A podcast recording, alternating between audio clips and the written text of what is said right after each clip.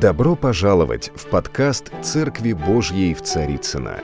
Надеемся, вам понравится сегодняшнее слово. Спасибо, что вы с нами. Рад вас всех видеть. Вижу всех, слава Богу. Глаза не подводят. А, вообще, это на самом деле двойное чудо, то, что я здесь сейчас с вами, потому что, во-первых, я никогда не планировал в жизни, что буду проповедовать. Не было у меня такого жизненного плана, какой-то идеи, даже мысль не прилетала там, а не стать ли мне проповедником. Что в 98 году я вообще должен был уйти уже в то место в вечности, которое я на тот момент заслуживал, но по какой-то причине, непонятной мне на тот момент, Господь вмешался, хотя я его не знал, но как-то я по-своему попытался к нему обратиться – он отменил этот приговор в виде смерти. У меня абсолютно не было никаких шансов жить. И то, что я сейчас живой и здоровый, это абсолютное чудо Божье, стопроцентное чудо Божье. И я каждый день об этом помню, когда э, я утром встаю и первый раз смотрю на себя в зеркало. Я каждый раз помню, откуда я. Я боюсь это забыть, я боюсь потерять свое свидетельство. Я боюсь сказать, что я просто такой хороший, светский, милый мужчина, веселый иногда, иногда занос, заносит меня, иногда я даже возмущаю народ Божий, к сожалению. Ну, что поделать, всесветных возмутителей никто не отменял.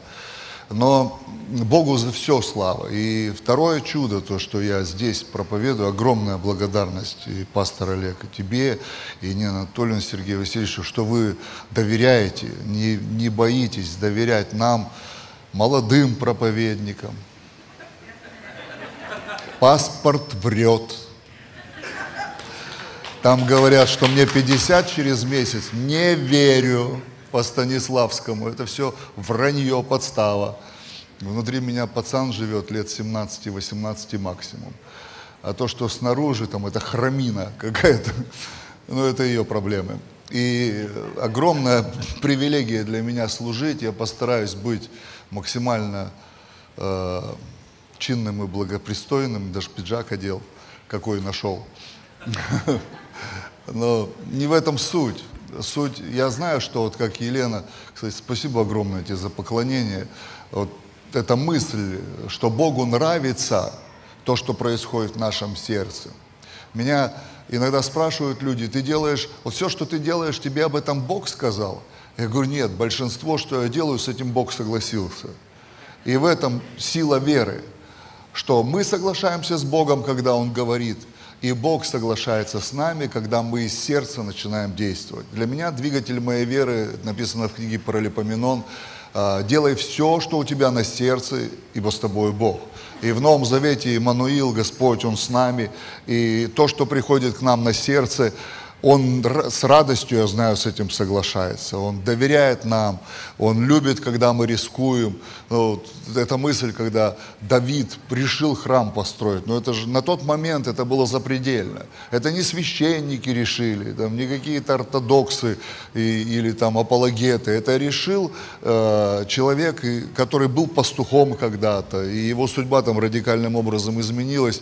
И у него настолько сердце пылало Господу, что он придумал то, что не могли придумать религиозные люди даже. И слава Богу за такие сердца. Пусть Бог нас всех благословит.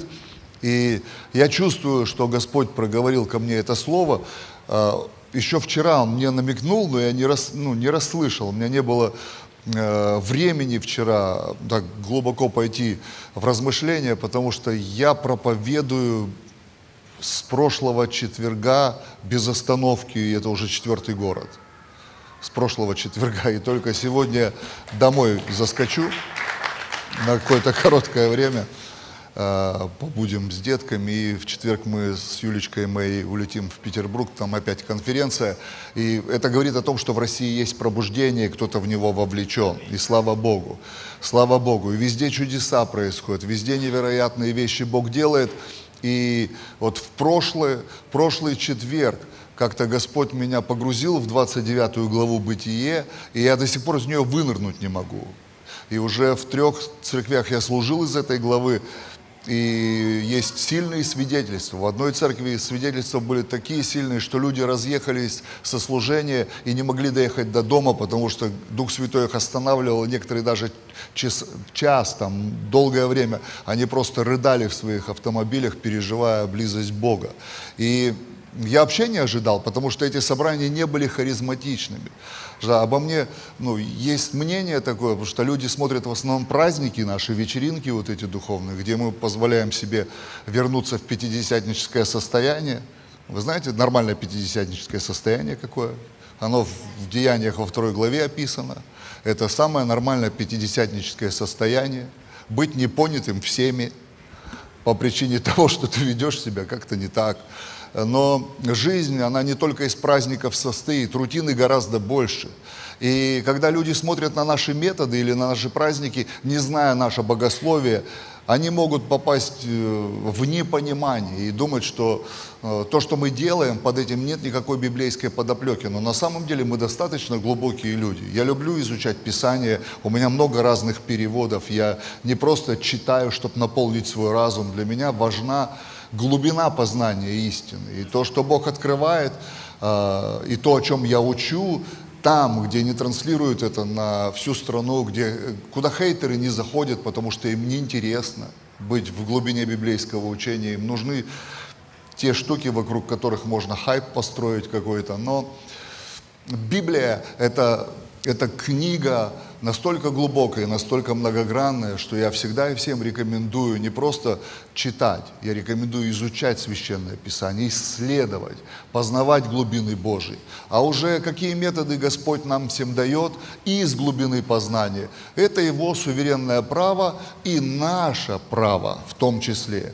Ну, не было доктрины кидать в Голиафа кирпичом из рогатки.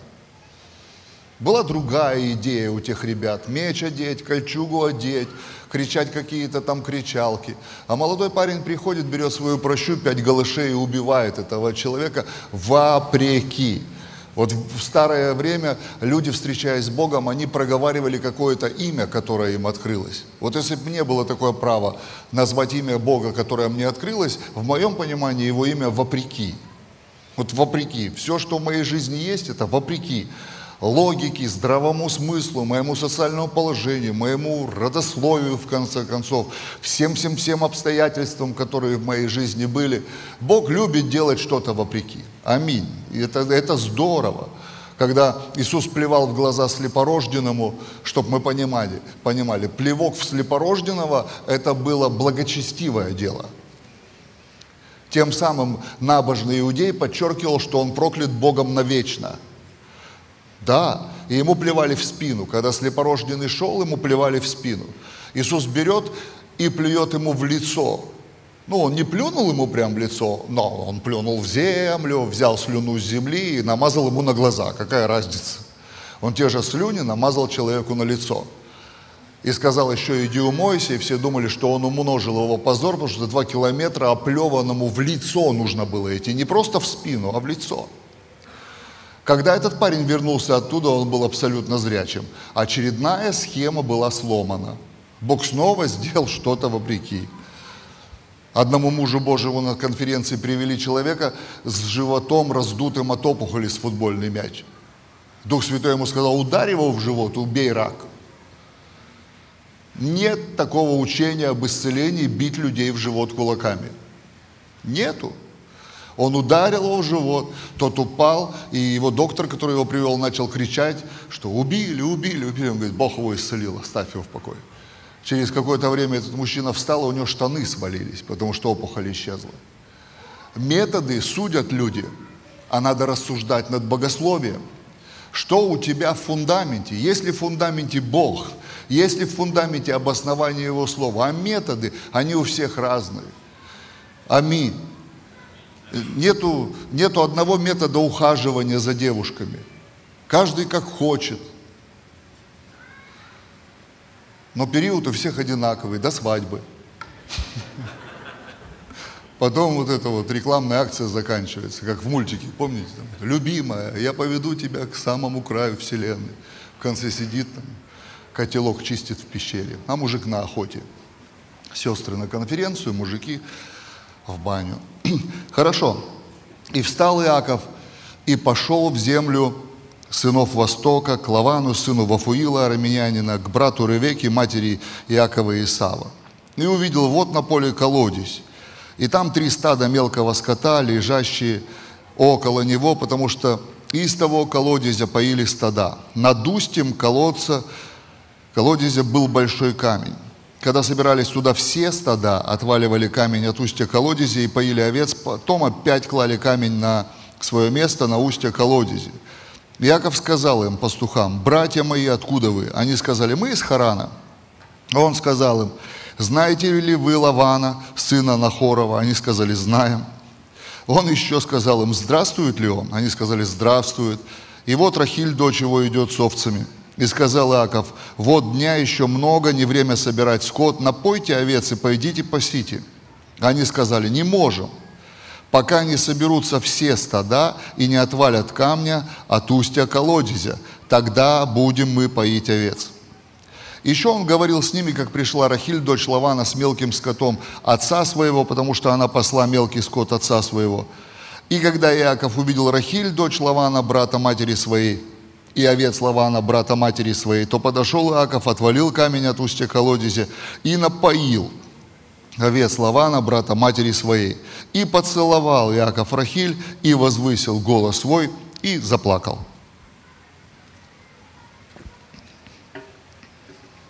Как его накрыло.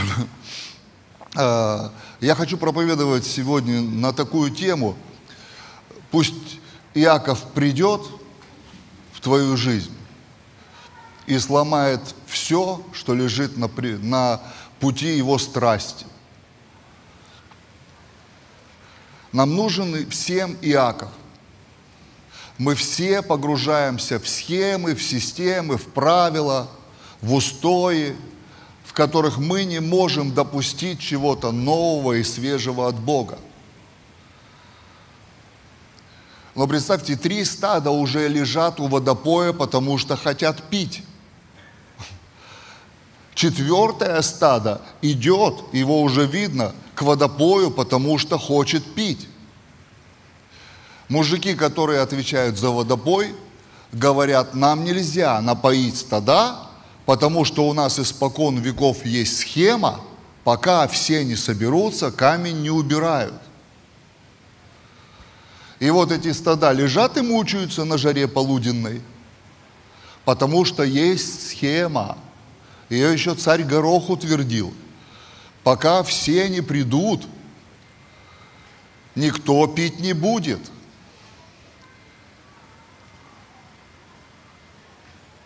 Я не хулиганить пришел, не переживайте, все нормально.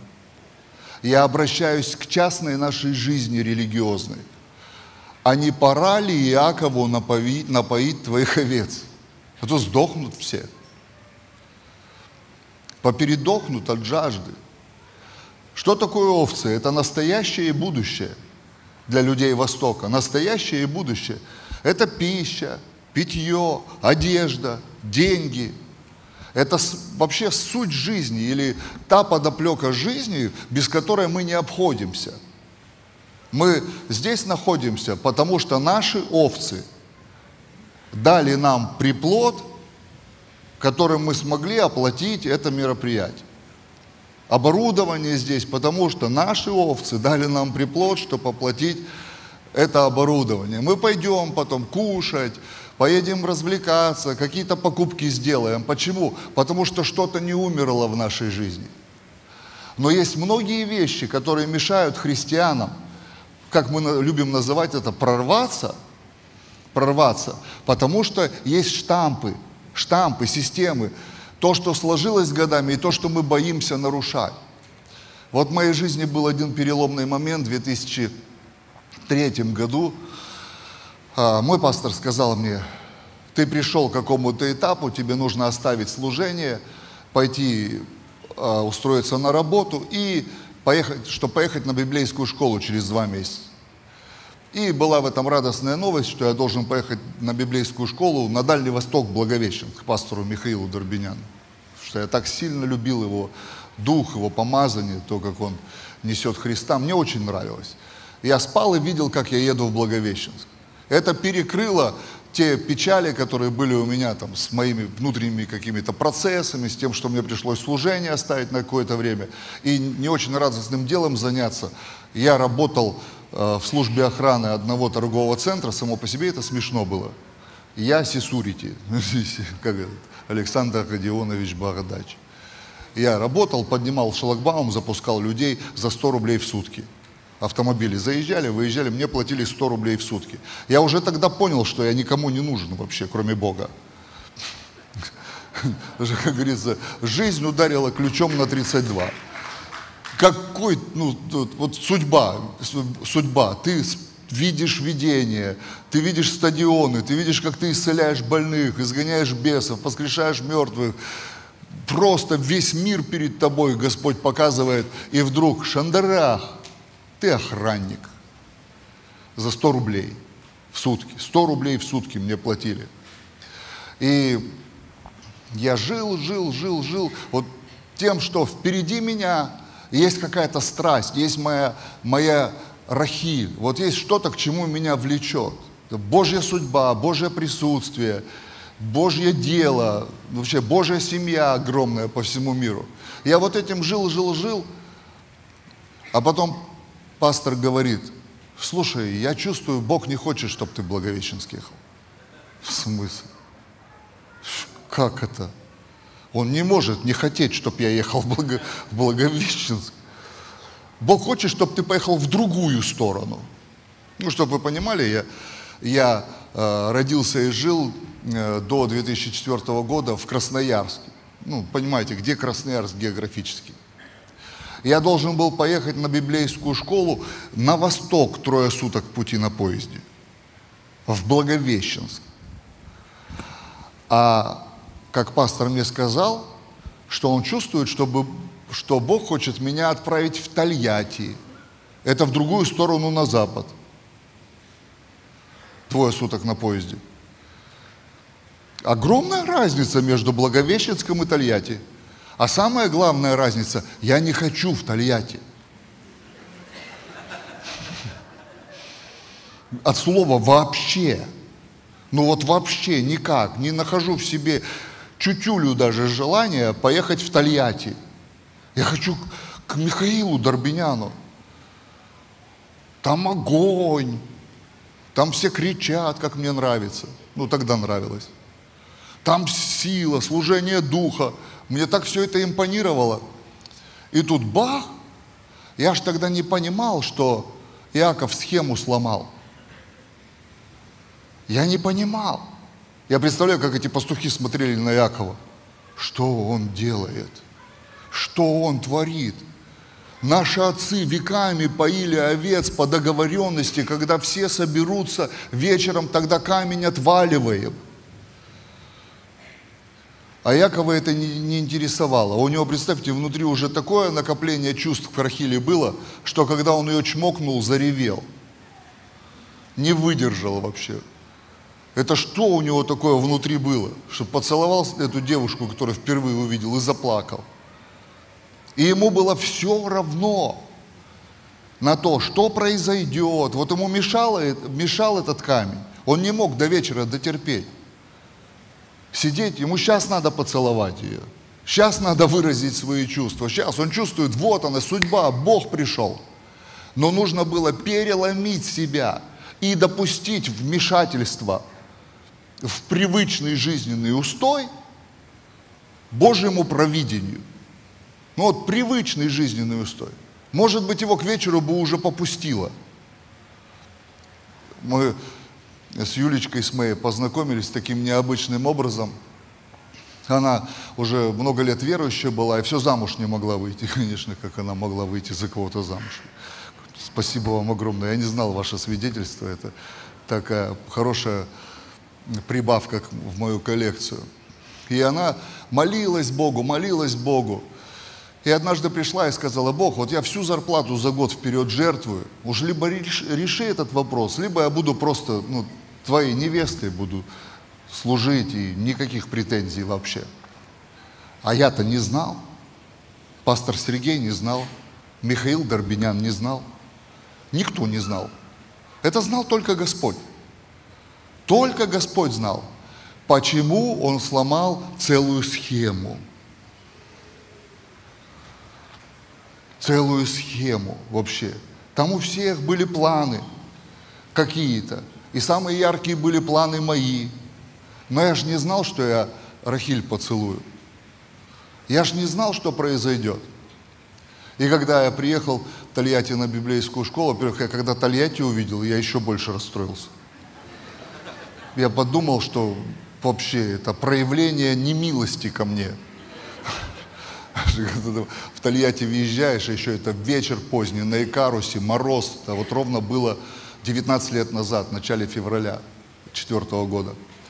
И там у нас химзавод на въезде прям. И там все, как «Безумный Макс», там можно снимать новую серию. Там этот попутный газ сжигают, какие вспышки, это прожекторы светят, дым, пар какой-то и вонь, вонище, вонь обязательно. Я вообще просто полностью расстроился. Но когда я в офис зашел церковный увидел Юлю, мою сегодня уже супругу, я почувствовал внутри себя, что если я на ней не женюсь, то все. Ну как, лошара буду, короче. Ну прям так, я просто, ну простите, это прям так у меня внутри было. А она говорит, когда ты зашел, я почувствовала, что это человек, которого как будто я знаю всю жизнь. Как будто я знаю всю жизнь. Но перед этим схема сломалась, которая строилась годами. Она полностью сломалась. Все пошло не так, как запланировано было людьми. И я даже женился на ней. Ну, я почему рассказываю эту историю? Э, что вот как у Якова, он до вечера дотерпеть не мог. Потому что, мне кажется, может быть, чувства бы перегорели, может быть, другая девушка пришла. Кстати, Лия, Лия тоже красавица была. Это в синодальном переводе написано, что она слаба глазами была.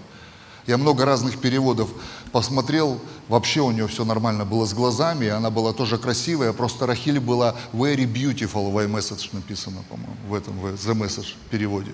Ну какая-то вообще сногсшибательная. Но мне кажется, все могло случиться. Рахиль могла уйти, прийти, Лия и Яков подумал, в принципе, первое впечатление, оно не важно, вот девушка моей мечты. И как вот Нина Анатольевна говорит, все могло пойти другим путем. И мы бы не увидели бы рождение Иосифа, и народ Израиля был бы в итоге, умер бы от голода, во времена голода, спустя 44 года после этого. Нам нужно стать дальновидными в те моменты, когда нам кажется, что все рушится. Иногда, когда все рушится, наоборот, что-то будет строиться. Потому что Богу не нравится та халупа, которая стоит на этом фундаменте. Потому что на этом фундаменте изначально в его проекте был царский дворец – и некоторые христиане, они вместо того, чтобы согласиться с Божьим планом строительства, они строят свои шалаши вместо царских дворцов. А что, пришел в церковь, полегчало, там кто-то наркотики бросил, кто-то алкоголь, кто-то в носу ковыряться, у каждого свои зависимости были женился, работать начал, бизнес какой-то начал. В принципе, жизнь сложилась, но это шалаш в глазах Бога. Он хочет, чтобы Иаков пришел и нарушил привычный ход истории. Бог этого хочет. Бог этого хочет. Ради тебя, чтобы ты пережил однажды исторические перемены в своей жизни исторические, радикальные, чтобы ты однажды, глядя на боль разрушения твоего шалаша, сказал, Господь, можно я туда вернусь и еще и динамиту подкину. Но в тот момент бы мне было крайне печально. И вот э, я попал в эту библейскую школу, мне все не нравится, мне не нравится церковь, мне не нравится ну, атмосфера, мне не нравится город. Мне, там такой город, что вот в Красноярске я привык, там у нас мэр был, его Петр Иванович знали, звали, а в народе его Петр Фонтаныч прозвали. Потому что у нас у каждой захудалой кафешки фонтан стоял, пальмы по всему городу, в Сибири, брусчатка везде. Там снег только падать начинал, ангелы к нему приходили из этого Гисметия, говорили, Петр Фонтанович, снег пошел, уже с неба летит. Тут же выезжали вот эти вот руки-загребуки и собирали снег, не успевающий упасть. А в Тольятти снег падал, и всем плевать. И через неделю, о, снег упал. У нас однажды снег выпал, и на одном проспекте, чтобы вы понимали, это проспект. По нему не ездили неделю. Проспект. Потому что снега было по колено. Вот так вот. Вообще просто проспект нечищенный стоял неделю. Я такое видел своими глазами. И там иногда мог одинокий грейдер проехать по городу вот так вот, отрастолкать этот снег. И такие огромные отвалы снега, февраль, они грязные такие, бычки торчат из него, все это. В марте это все течет, все это грязь вообще, дорог нет, их, их взорвали, потом посмотрели, что-то мало взорвали, еще взорвали. И все вот так. И вот я учусь в этой библейке, жизнь трещит по швам, какая судьба. А пастор еще помолился на дорожку, так на пассажок, говорит, слушай, если ты почувствуешь, что тебе надо остаться там на миссию начать служение, мы готовы тебе посеять. Чего?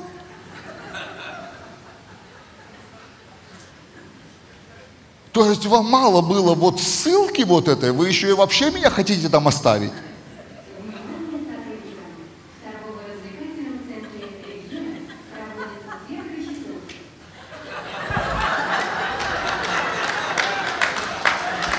Послушании сверьте часы. Надо сверить часы.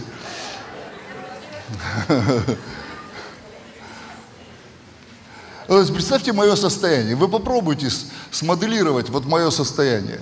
Это, мы жили бедно, а потом нас обокрали. Вот примерно так. Вообще, с каждым днем радость, радость уже исчезла, а добавляется антипод этого чувства, печалька – Меня в той церкви чокнутым прозвали. Сразу окрестили. Ну, это по Библии, потому что в Новом Завете всем клички давали. Помните, Луций, называемый нигер. Как-то у них там они в хип-хоп двигались, в культуре, видать, тогда. Нигер, ты реально нигер, бро. Не знаю, как там все это у них. И вот я живу вокруг всего, что мне не нравится, представьте. А тут еще Бог заговорил как назло. Причем он пастору поддакивает. Не мне. Я говорю, Господь, ты ничего не перепутал там, вот этот план, регламент там у тебя не сбился в отношении меня? Я как бы счастлив должен быть в итоге. Я же в Библии читал. Я должен быть счастлив. Что-то не... А он мне говорит, Нормально все, надо здесь оставаться. Я хочу, чтобы ты здесь остался. Это, знаешь, последняя точка разочарования. Когда ты уже вот это, помните, как в детстве, на ниточке, на иголочке, там, на сопельке. Я вот уже на такой сопельке был, реально. Что за дела вообще? И вот в одно утро я молюсь, хожу, а мы снимали там квартиру с двумя армянами. И одним человеком из города Бийск. Кто не знает, в городе Бийске газ выделяет природа, радон. И они все такие слегка эстонцы. Но, а кто знает, кто такие армяне, они просто армяне. И вот я с ними там жил. И я, это было отдельное испытание, это бонус такой был. Жить вместе с этими людьми три месяца. Это вообще и я ходил, молился по комнате, молился, молился. А окна выходили на, на шлюзы. Вот там у нас Жигулевское море, есть шлюзы, а, где там ГЭС, шлюзы. И вот этот затон перед шлюзами, где корабли заходят, эти баржи, и через шлюзы они потом проходят. И вот представьте, март месяц где-то, или апрель, апрель, наверное, месяц уже. И я хожу, молюсь, молюсь, молюсь. И уже полтора месяца я просто плачу в молитве. Я как зайду, я чувствую, Бог говорит, это твоя земля. И я реветь начинаю. Какая моя земля? Ты что? И я в окно смотрю, а там в затоне, в шлюзовом, подводная лодка стоит. В реке. В реке подводная лодка. Я глаза протер, пошел с мылом хозяйственным помыл. Не работает, подводная лодка – я чувствую, Бог говорит, да-да, ты видишь подводную лодку в реке. Это сверхъестественно. И я хочу, чтобы твоя жизнь была как подводная лодка в реке, сверхъестественная. Оказывается, у нас там в технический музей купили эту подводную лодку и волокли ее там. А я откуда знаю туда? У меня телефона не было еще даже, не говоря про интернет. У меня первый телефон подарили прямо там на библейке, вот этот вот Siemens. Ну, просто коробочка с кнопками, в которой что-то происходит. Интернета в нем не было.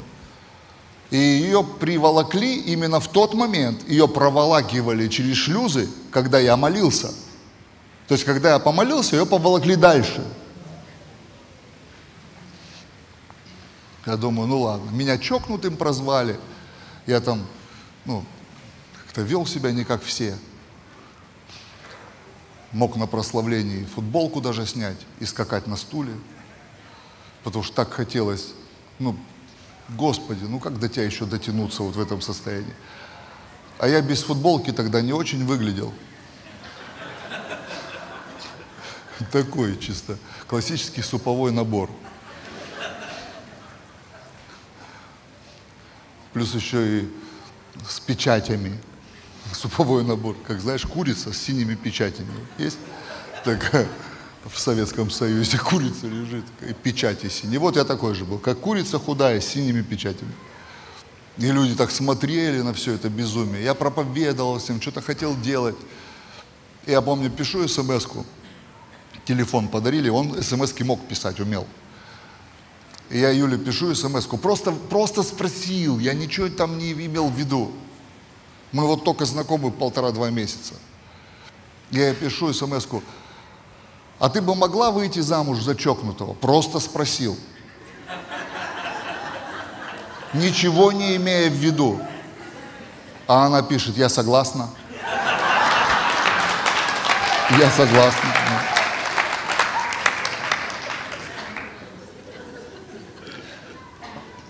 Это, это, вот, это вот момент, момент Иакова, когда тебе нужно произвести какое-то действие, чтобы жизнь дальше шла. Отвалить этот камень, сломать своими руками, сломать то, над чем другие размышляют как о незыблемом. Я благодарю Бога за то, что Иаков в нас побеждает в такие моменты. Благодарю Бога, что мы допускаем такие радикальные действия, которые идут вопреки сложившимся устоям, вопреки просто вопреки. И там через какое-то время, ну буквально там три месяца нам было достаточно, чтобы помолвку объявить. Ну от момента встречи до момента помолвки. Я не умею медленно жить просто, я не понимаю вообще. Если я чего-то хочу сегодня, это должно было прийти вчера уже. У меня нет времени на осуществление, на длинные вот эти действия, особенно на размышления какие-то над этим. И все. Жизнь изменилась. Я смотрю на то, что Бог сделал за эти 19 лет, я благодарю Бога за то, что в моей жизни оказались Иаковы, которые смогли сломать схему, которая мне казалась идеальной. Моей идеальной схемой была, я служу, а пастор пришел, сказал, хорош служить.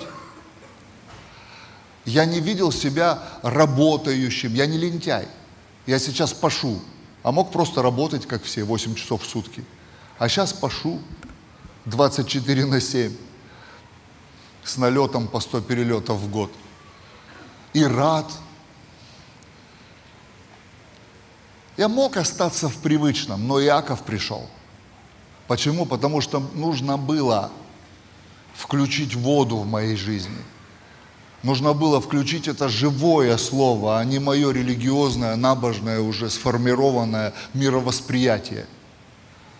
Потому что мои бы овцы, овцы бы Рахиль не дожили бы и не принесли ту жизнь, которую мы дарим сегодня тысячам человек. Я благодарю Бога за то, что сломалась моя схема ехать в Благовещенск. Иаков пришел и сломал – я, я благодарю Бога за самого Бога, который, как Иаков, пришел и сломал. Ты не вернешься в Красноярск. Ты будешь жить здесь и любить этот город, и видеть его пророчески, и служить этому городу. Даже жениться пришлось по схеме Якова. Я просто вопрос задал, а она сказала, я согласна. Но я же джентльмен какой-никакой.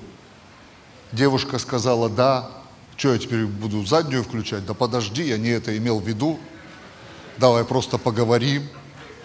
Это был риторический вопрос. Предложение делается не так. Кольцо, колено, все эти вещи. У нас все вот так вот. У нас все через Иакова. Как люди говорят, у нас все через известное темное пространство. У нас все через Иакова.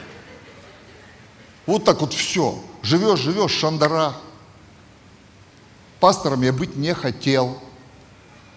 Дальше рассказываю. Не хотел я быть пастором. Я евангелист по призванию. Я города на уши люблю ставить. Каким пастором? Вы что?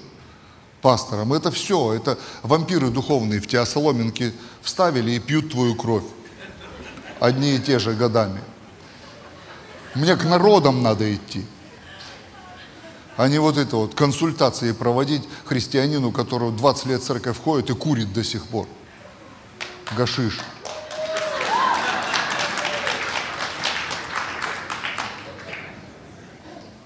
Не надо, дядь Петь, курить, тебе уже 83 года, ты что уже? Ты еще Лестера Самрала застал. Я как представил, а знаете, как это было? Это было вот так вот. Звонок по телефону. Привет, Анатолий. Здравствуйте. Апостол один звонит. Надо брать ответственность, начиная служение в этом городе. Ну давай, пока увидимся когда-то. А у меня уже план. Мы уезжаем в Самару или, дом, или в Красноярск. А у меня уже свои планы. А тут Иаков опять. Шандарах все сломал. Какая церковь? Я вообще не понимаю. Я знаю, что с наркозависимыми делать. Там все понятно. Молишься, бесов изгоняют, они служить начинают Богу и все. Ты уже больше ничего не делаешь. Ну, по сути, 10-15 минут работы. А вот с этими людьми, которые иногда в церковь входят, я вообще не знал, что делать. Они даже не ходят в церковь. Ну, ходят иногда. Там смотришь, нет, нет, да пришли. По статистике, среднестатистический возрожденный христианин посещает всего 30 собраний в год. 30. А я привык жить 24 на 7 с Богом. Я не знаю, что делать с людьми, которые ты не знаешь, даже они в воскресенье, придут или нет. Что с ними делать, что им рассказывать вообще? Какие им прибаутки, шутки, там, скоморохи, чтобы выступали здесь, или фокусники. Не знаю. Ты молился, чтобы быть пастором? Я молился, чтобы не быть пастором.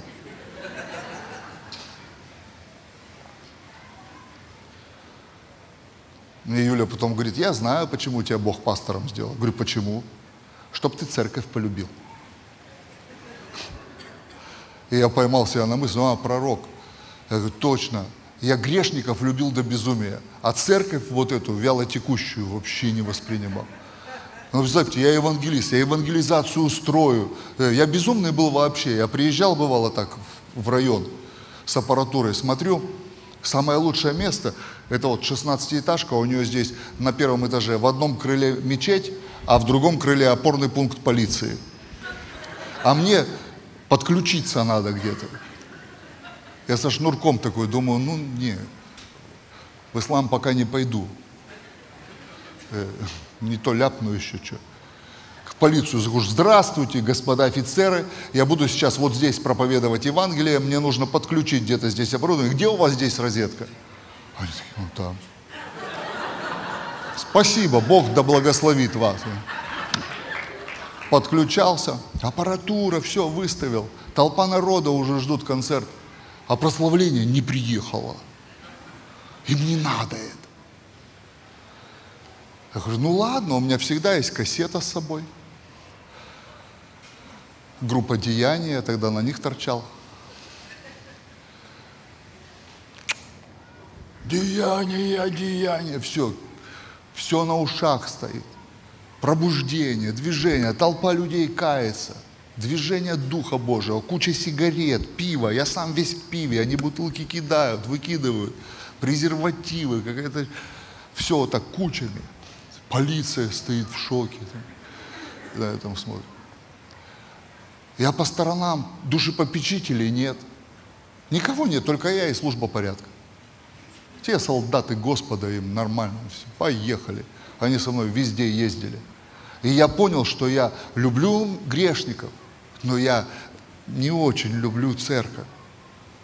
А сейчас, спустя эти годы, 16 лет пасторства, я очень люблю церковь. Очень люблю церковь. И очень продолжаю любить грешников, неспасенных людей. Бог привел в мою жизнь баланс. Ну как, через Иакова. Через Иакова. 50 человек, может быть, в общине, стоим, молимся, пост у нас, неделю, молимся, постимся. Господь говорит, я в этом году вам здание дам. Какое Я оглядываюсь на людей. Там 30 реабилитантов и 20 пенсионеров. Я вам здание дам. Опять Яков пришел, все сломал. У меня не было плана с этими людьми здание строить. Вообще на этот год у меня не было плана здание строить. Как, какое здание? такое. Хочу, чтобы тысячу человек за поток ваша церковь вмещала. И мы это сделали, как сверхъестественно, вопреки. Я не знаю, как все происходит, но позвольте Якову сегодня прийти в какой-то сфере жизни и убрать камень с колодца вопреки. Там будущее великое за этим актом. Ты не просто ну, знаете, нам нужно стать такими податливыми для Духа Божьего, чтобы ожидать. Однажды мы почувствовали, что Бог хочет, чтобы мы не останавливались. Мы 52 дня подряд проводили служение. Каждый день 52 дня подряд служение. Даже один пастор в городе не выдержал, пришел посмотреть, что там происходит. Остальные оказались кремень, не пришли. Можно за клавиши?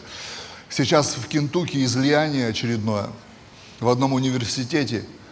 И оно началось вопреки.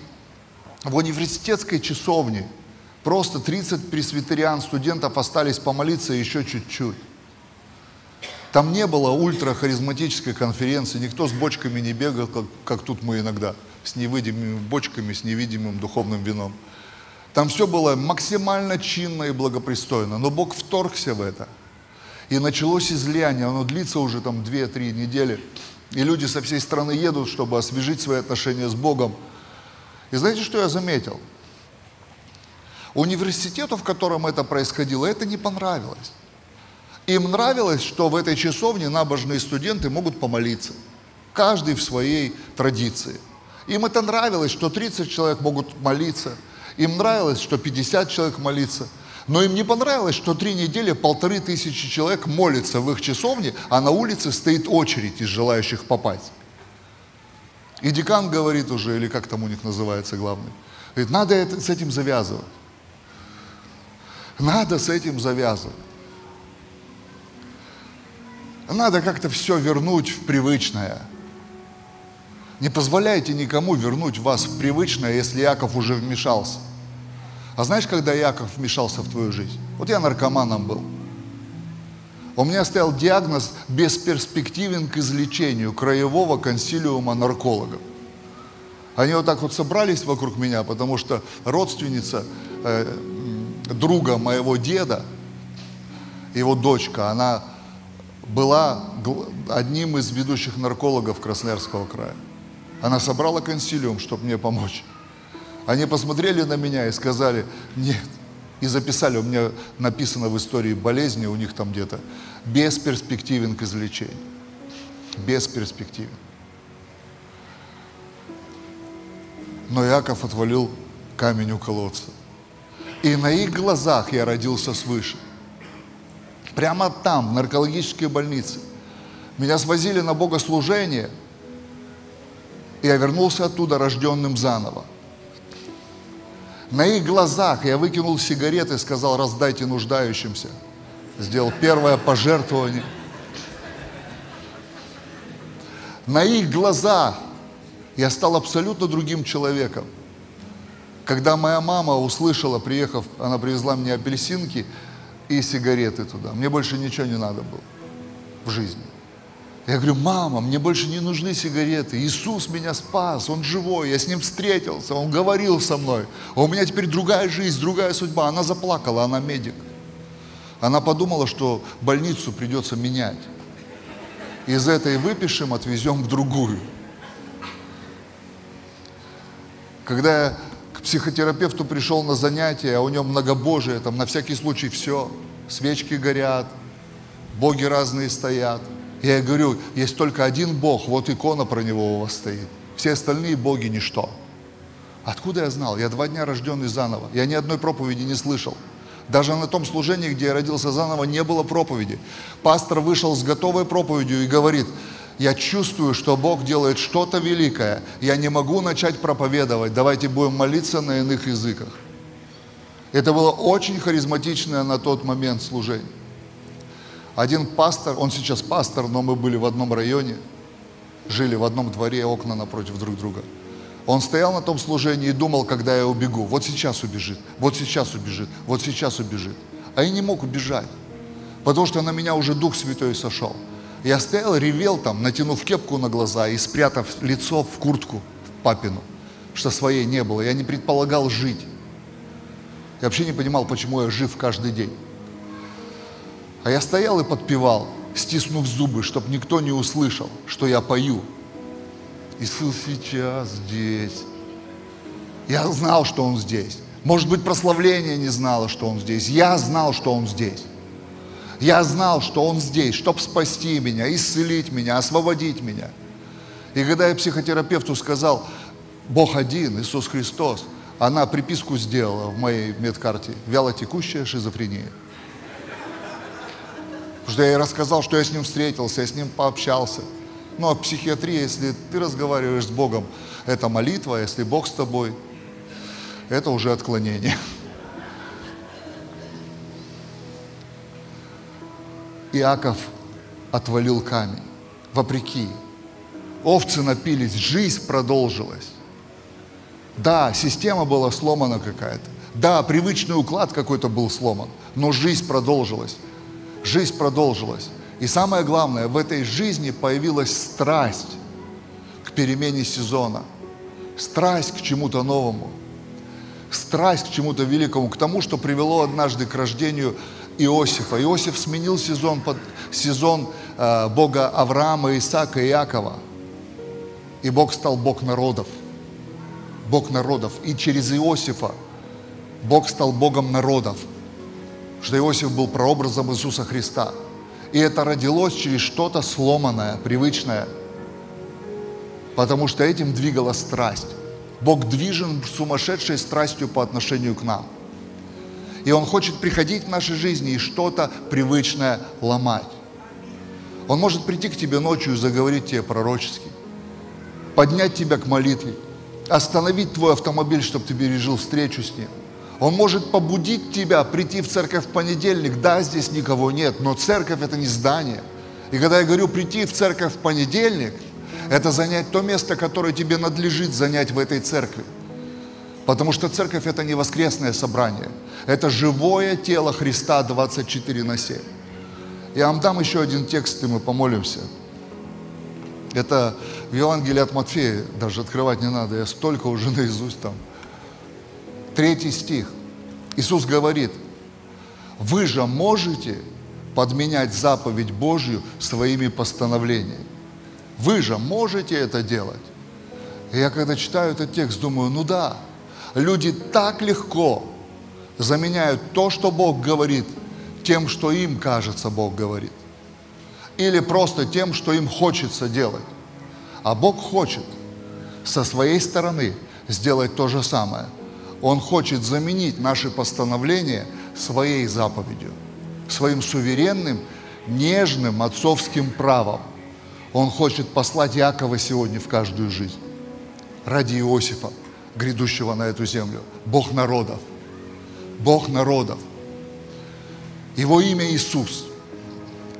Когда Джереми Ридли родил эту песню, его имя Иисус, я на ней сейчас торчу. У меня просто, я не могу, я каждый день, у меня один псалом – потому что это Бог народов. Я вижу, как наша страна поет это имя. Я вижу, как это имя транслируется без стыда. Я вижу, что это имя не принадлежит какой-то конфессии или какой-то деноминации внутри конфессии. Я вижу, что это имя актуально и открыто для русского народа. Я это вижу. Почему? Да потому что Иосиф покоя не дает. Из-за Иакова Иосиф покоя не дает. Да, Иосиф не быстро родился, спустя 14 лет. Да, не быстро вошел в судьбу через 30 лет еще. Но потом, в итоге, это было то, что даже признать было сложно. Родные не смогли признать Иосифа, они не смогли узнать его. Ему пришлось там макияж смывать, эту шапку со змеей снимать, я не знаю что. Я, Йося, я, я, тот про колоски, который вам рассказывал. Тот, который про звезды, про луну, про солнце вам рассказывал, это я. Вот чем я живу. Если Яков вмешался в мою жизнь, значит Иосиф грядет в мою жизнь. Я не хочу мелкую, скучную, серую религиозную жизнь. Я не хочу жить просто ради того, чтобы спасенным однажды пойти на небо. Я хочу видеть в этой жизни то приключение, которым озадачил меня Иисус. Его имя вопреки в моем сердце. Я прошу Тебя, Дух Святой, в очередной раз замени мои постановления заповедями своими. Я прошу Тебя, Дух Божий, в очередной раз, если мои овцы мучаются от моих традиций, убери камень, пусть потечет. В очередной раз, если моей страсти мешает какая-то дурацкая схема, сломай эту схему. Пошли этого Иосифа, пошли этих проповедников, наставников, учителей, евангелистов, тех, у кого будет слово вопреки – тех, через кого потекет эта вода жизни, которая так сильно нужна. Я гибкий Господь. Я не хочу быть сложным, с таким неповоротливым хребтом. Я хочу быть тем праведником, который можно гнуть до земли, но он не сломается, потому что он как пальма. Я хочу, чтобы ты продолжал делать что-то ради этого грядущего, великого и непонятного. Я не понимаю, как это будет – я смотрю на все, что было, но я чувствую, в России будет так, что мы оцепенеем от того, что Бог делает. Мы даже не сможем принять, что Он это сделал. Он это сделает. Потому что Он Бог Иакова, Бог переломного момента. Он Бог нового начала всегда. И ему не хочется продолжить в Иосифе и добавить его в список и еще и Иосифа. Бог народов – Раньше был Бог персон, потом стал Бог народов. Раньше Он был твой личный Господь и Спаситель. Сейчас через тебя Он хочет стать Господом и Спасителем для тысяч. Позволь Иакову отвалить камень. Может быть, я сегодня тот Иаков. Я снимаю камень с этого колодца, у которого ты сидишь и ждешь чего-то по расписанию. Хм? Пусть сегодня течет вода. Пусть сегодня твои овцы пьют. Пусть сегодня твоя Рахиль бежит навстречу своему Иакову. Пусть сегодня происходит то, что можно назвать страсть, которая меняет будущее. Пусть здесь и сейчас, вопреки, не по расписанию. У нас тоже год расписан. У нас тоже шесть конференций в году актуальных. У нас тоже расписаны все богослужения. Но я жду, а вдруг сегодня кто-то зайдет в домик присутствия. У нас есть в церкви такая часовня – и вдруг Дух Святой сойдет на него, и он напишет в телеграм-канале, здесь Бог посетил меня, и мы побежим туда все. Ты знаешь, если я узнаю, что здесь это произойдет, я брошу все, я извинюсь перед назначенными встречами, конференциями, своими графиками, я полечу сюда со всей своей семьей, я лягу здесь перед Богом, только потому, что Иаков решил здесь отвалить камень. Когда меня спрашивают, почему в России не начинается пробуждение, я говорю, нам нужно разобраться с одной вещью. То, что происходит у него, не касается меня. У нас были одни ребята на служении с Запада однажды. Они увидели служение, они говорят, что это? Я говорю, обычное служение среди недели. Они говорят, если подобное служение прошло в Америке – это бы назвали пробуждением, и все бы ломанулись туда. Я тогда что-то понял. Я сказал, Бог, я не буду таким. Как только я услышу, что где-то происходит что-то от Тебя, я побегу туда. И мне все равно, какая вывеска на этой церкви. Если это православная, побегу туда. Баптисты, побегу туда. Пресвитериане, туда. Католики, туда. Харизматы, туда. Пятидесятники, туда. Мне все равно. Я хочу, чтобы колодец был открыт.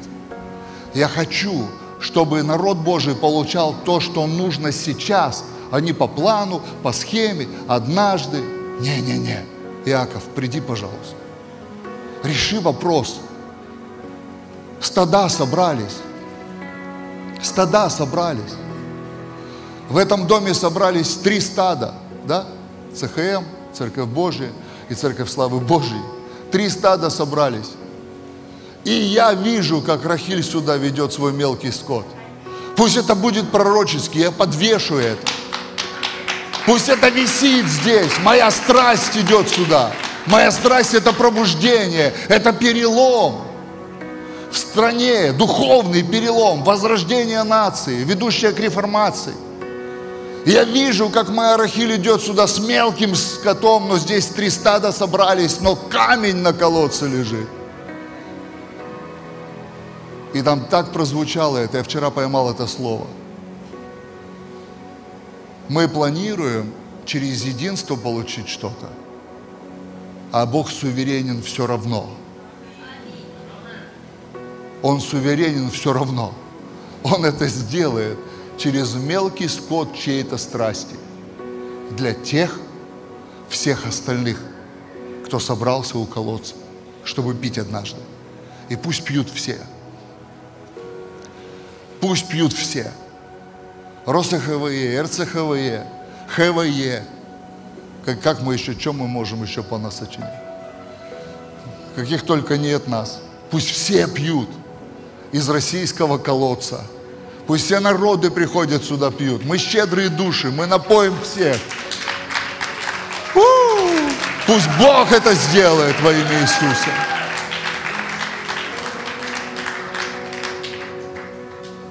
У меня минута есть, хватит. Это место моего величия сейчас. Моего, вам не надо. Я обещал Богу, что каждое воскресенье, где бы я ни был, я буду вставать на колени и умолять людей прийти к Иисусу. Пока гнутся мои колени, перестанут, если гнуться, буду лежать и умолять. Я не молюсь на коленях. Я молюсь на коленях только с грешниками.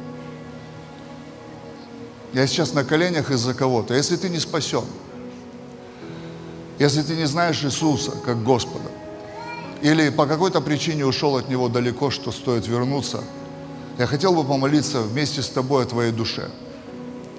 Тебе не нужно вставать даже на колени. Я на коленях за тебя, чтобы ты понял, как это важно, тебе спастись сегодня.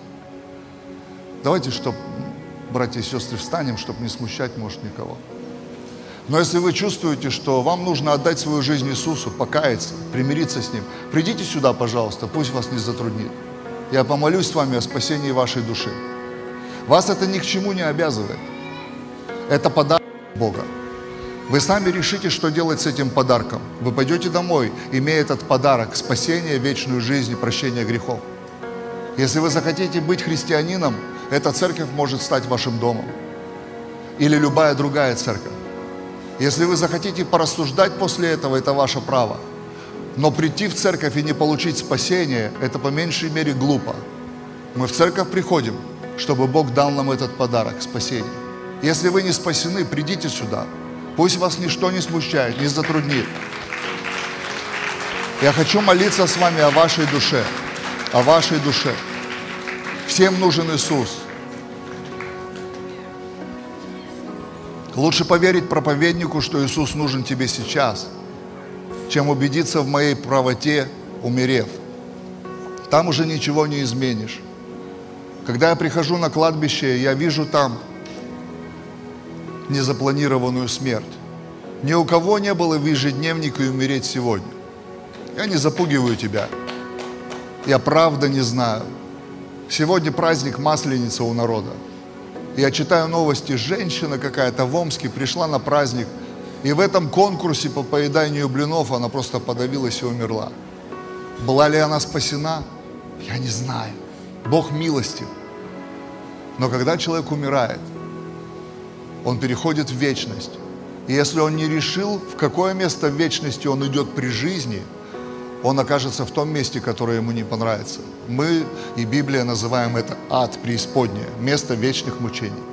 Пожалуйста, я умоляю, кто-то еще должен прийти. Вас это ни к чему не обязывает. Я на коленях. Попробуйте понять это. Если взрослый мужчина опустился на колени перед вами, я сейчас не просто перед Богом стою, я вас умоляю покаяться. Я знаю, насколько это важно. Я знаю, насколько это важно для вас. Бог знает вас.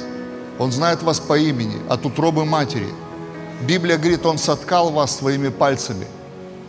И Он мечтал о вас, об этой дате, что вы придете в Ривьеру, в это собрание – и этот странный проповедник будет стоять на коленях, уговаривать вас покаяться. Пожалуйста, умоляю, придите. Вы нужны Богу. Это то, ради чего я живу. Все остальное неважно. Я просто доживаю до воскресенья, чтобы стоять на коленях. Я тружусь, я служу, я живу. Но мой престол на коленях. Вот сейчас я царствую. Это место моего величия – умолять людей покаяться перед Богом. Пожалуйста, придите. Пожалуйста, оставьте эти мысли. Не сейчас, потом.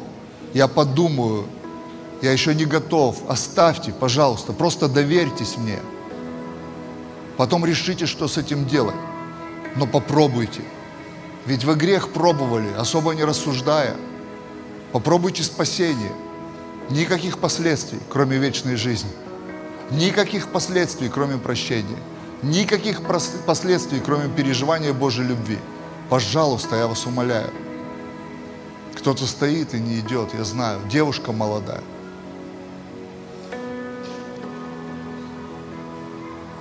Я евангелист, у меня слово знание не только о болезнях, но и о тех людях.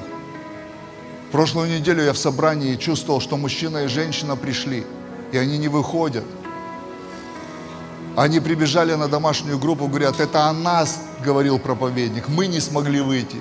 Они прибежали на домашнюю группу и сказали, это о нас, говорил проповедник. Я уговариваю вас милосердием Божьим.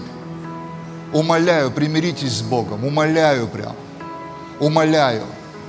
Я, я всегда смотрю на кладбище, и я, я сокрушен в тот момент. Я говорю, Бог, сделай так, чтобы я уговорил тем, кому я могу говорить, чтобы я уговорил их покаяться. Уговорил. Это не стыдно каяться перед Богом. Не стыдно. Я на коленях стою. Это не стыдно. Пожалуйста, христиане, спросите. Спросите. Мы на улицах не спрашиваем у людей, спасены они или нет. Давайте в церкви спросим спасены ли люди рядом с нами или нет.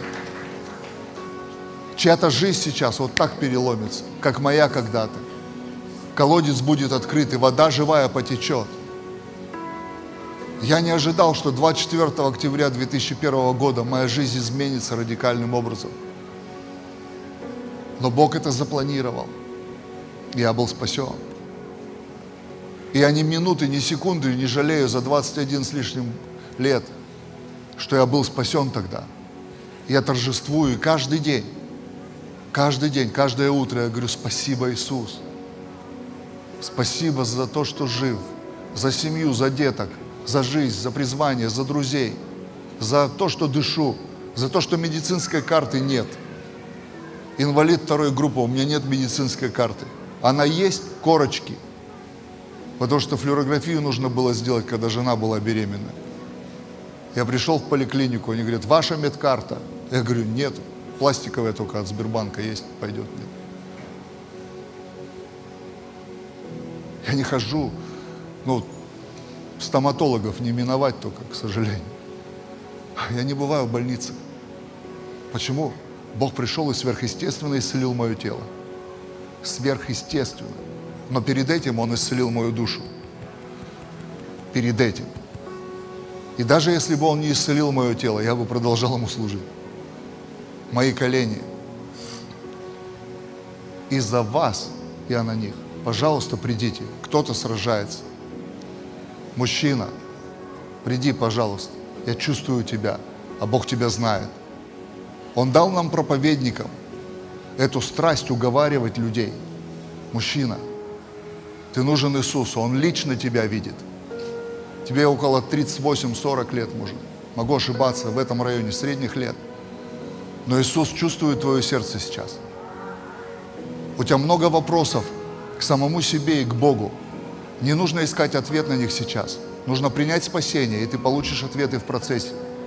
Пожалуйста, приди. Пожалуйста. Пожалуйста, я знаю, что ты есть, потому что Бог знает, что ты есть. Я никого не знаю из этой церкви за исключением нескольких человек, тем более не знаю тебя. Я не могу даже догадаться, потому что я на коленях, я не вижу лица многих людей. Но если рядом с вами вы знаете, что такое мужчина, вы можете поднять руку, я имею особенное помазание, смотреть в глаза, и люди приходят. Пожалуйста, покажите, что рядом с вами такой человек. Если есть такой человек, я не ошибся, я могу в возрасте ошибиться, но это мужчина точно. Покажите мне рукой, что он рядом с вами. Я попробую все-таки уговорить. Простите, это моя ответственность, я, может, вас задерживаю. Где? Покажите. Есть? Кто? Come on, bro. Это к Иисусу.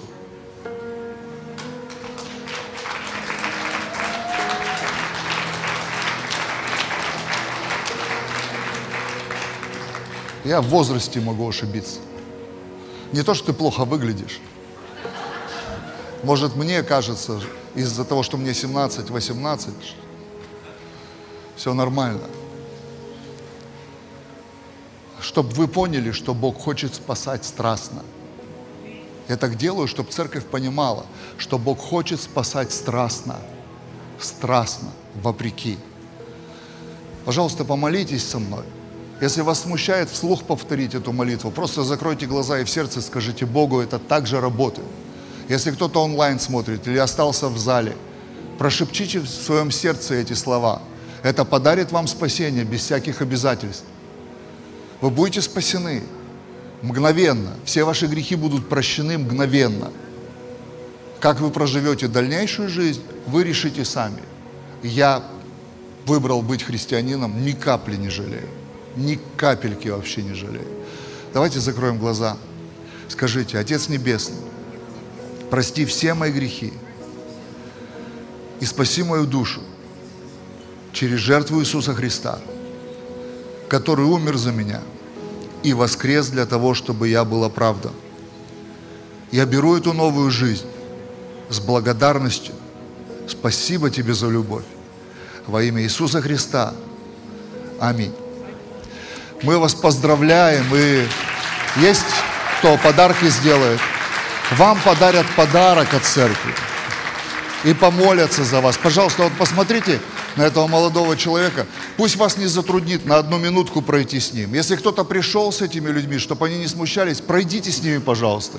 Чтобы церковь могла их поприветствовать, подарок сделать, помолиться за них. Слава Богу! В Москве спасаются люди. Спасибо, Иисус. если ты хочешь, чтобы Иаков пришел в твою жизнь, отвалил камень и напоил, напоил твое ожидание вопреки, вопреки графикам, просто давайте вот на одну минуту поднимем руки, и я благословлю вас. Отец Небесный, во имя Иисуса Христа, пусть этот ангел по имени Иаков придет сейчас каждую жизнь и отнимет камень у колодца чтобы собравшееся ожидание сработало вопреки. Я прошу Тебя, пусть эти судьбы, эти жизни моих братьев и сестер, которые приведут Россию к сезону Иосифа, прямо сейчас пьют эту живую воду своей судьбы, пьют эту живую воду своей страсти, посвящения, обновления. Пусть вспомнят о привилегии быть детьми Божьими, не просто называться – Пусть вспомнят все, что Бог говорил в течение всей жизни. Сломай привычный наш уклад, Господь. Сломай то, во что мы вросли, и это уже больше несет смерть, чем жизнь. Пусть камень будет отнят у этого колодца пробуждения сейчас. Здесь, в Москве, посреди нашей нации. Мы просим Тебя, пусть колодец будет открыт. И пьют все, кто жаждут. Измени нас, сделай нас мягкими, податливыми, ведь мы глина в руках горшечника. Вылепи из нас те сосуды, которые Ты в нас видишь. Во имя Иисуса Христа мы молимся. Аминь. Дорогие друзья, спасибо, что были с нами. И до встречи на следующей неделе на подкасте «Церкви Божьей в Царицына.